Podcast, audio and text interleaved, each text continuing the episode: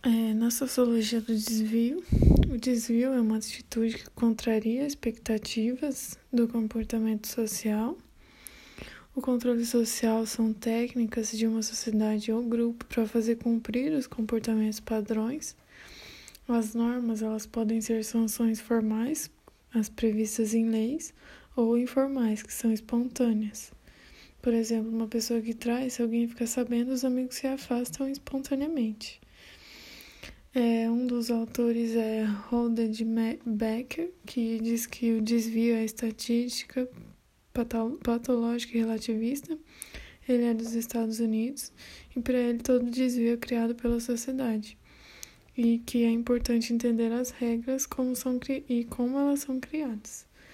Michael Foucault, Michel Foucault, da França, o poder disciplinar, que é uma forma de conduzir a população à obediência, está em todo lugar.